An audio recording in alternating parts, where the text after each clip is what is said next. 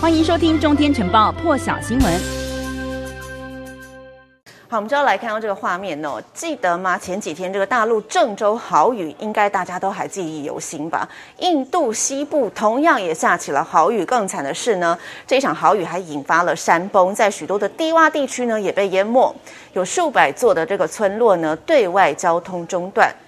在印度西岸部分地区呢。二十四个小时内累积了有五百九十四毫米的降雨量，也迫使当局哦是赶紧疏散这些危险地区的民众。根据路透社报道呢，至少目前呢、啊、有一百一十二人因此丧命。那么在这个马哈拉什特拉省呢，省长。萨克雷是表示呢，海军、陆军都加入了救援工作了。好，政府官员也表示说呢，在孟买东南方一百八十公里的一个地方叫做塔利耶，也发生了土石流灾情。有一个这个村落呢，有一大半的范围都被掩埋，造成了至少有三十六人丧命。另外，在孟买也有建筑物倒塌，至少四人丧命。另外，这个豪雨引发土石流等等各种的意外呢，在这个印度西部其他的地区也夺走了将近有二十七条的人命。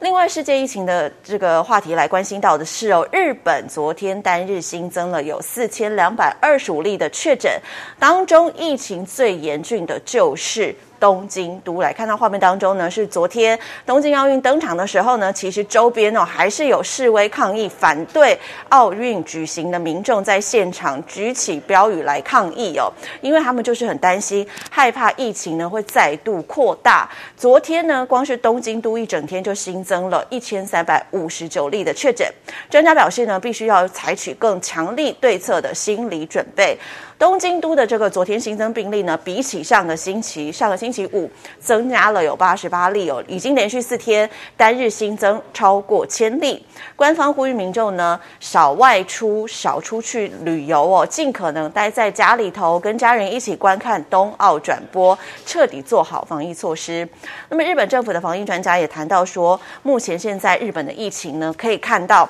正在进入感染扩大的第五波，专家是认为说呢，这个感染者增加哦，一是有一定比率是重症患者，必须要预先考量到五十岁以下病末的患者将会增加。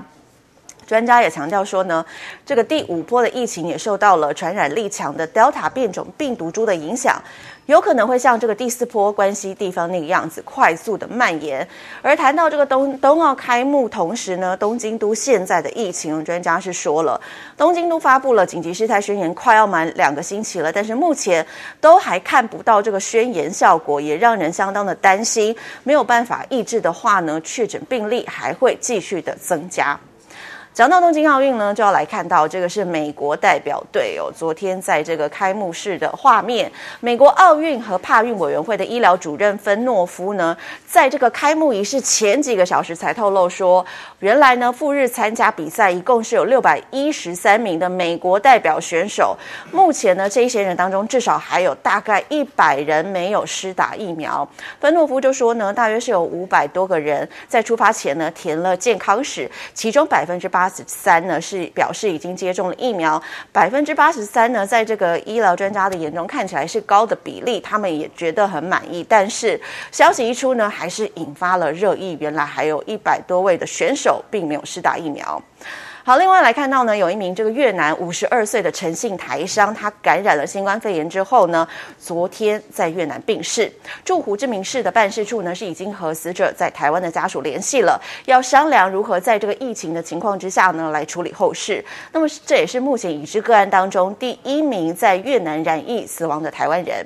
越南的媒体报道说呢，这名陈姓台商他在越南染疫身亡，是越南首次通报有台湾人在这个越南感染新。新冠肺炎死亡。据了解呢，这名台商他是在平阳省一间机械工厂里头上班，同事是在十九号的时候发现他意识不清，结果呢赶紧将他送医，筛检之后发现他呈现了阳性反应。救治过程当中呢，他的病况是持续的恶化，在昨天下午宣告不治。据了解，这个死者生前是有糖尿病史的。那么按照这个越南现行的防疫规定呢，这个染疫的死者遗体必须要在二十四小时内火化。或掩埋。此外呢，越南为了防疫有祭出了国境管制，至今呢只允许专家或是一些技术人员等商务旅客搭乘特定的包机入境越南。所以现在要如何处理后事呢？还必须要和家属再商量。那么越南目前呢已经累计的确诊超过了八万例，其中有大多数呢都是今年四月最新一波疫情爆发之后增加的。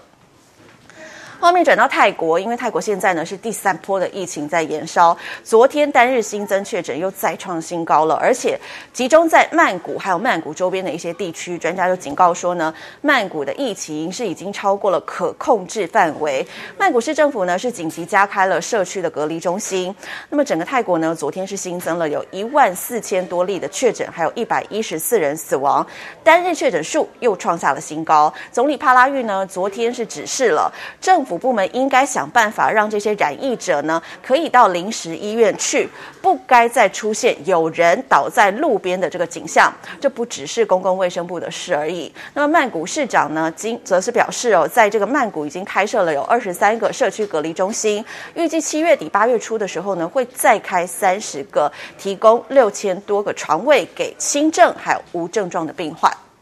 而在新加坡呢，连续五天也是新增了确诊本土案例都破百。这个卫生部是表示呢，初步确认哦，新增了有一百三十起的本土案例。在疫情升温之际呢，原定这个八月九号要登场的新加坡国庆活动也将会延期。其实这个新加坡是在上个星期接连爆出了几起群聚感染，包括了有这个 KTV 夜店啦，还有一个渔港的群聚感染哦，因此导致他们本土疫情又升温。从十九号开始呢，每天新增的本土案例都超过百例，总人口大约有五百七十万人的新加坡呢，目前已经累计有六万三千九百多人确诊了。在本土疫情升温之际呢，这个新加坡的国防部也是宣布了，八月九号国庆日呢，这个国庆典礼会延期举行。当地媒体报道说，这个新加坡的国庆日呢，当天会改以检阅礼取代国庆庆典，庆典会延到这个八月二十一号再举行哦。那么原本规划八月七号还有八。八号举行的烟火秀啦，还有跳伞表演也都会取消。为了防止疫情扩大，新加坡在昨天是已经加强了各项的防疫措施，回到高警戒解封的第二阶段，包括了再次禁止餐厅或是小贩中心内用，只能外带或是外送，还有呢，这个社交聚会的人数最多只能到两个人。这些措施呢，预计要实施一个月，一直到八月十八号。更多精彩国际大师，请上中天 YT 收看完整版，也别忘了订阅、按赞、加分享哦。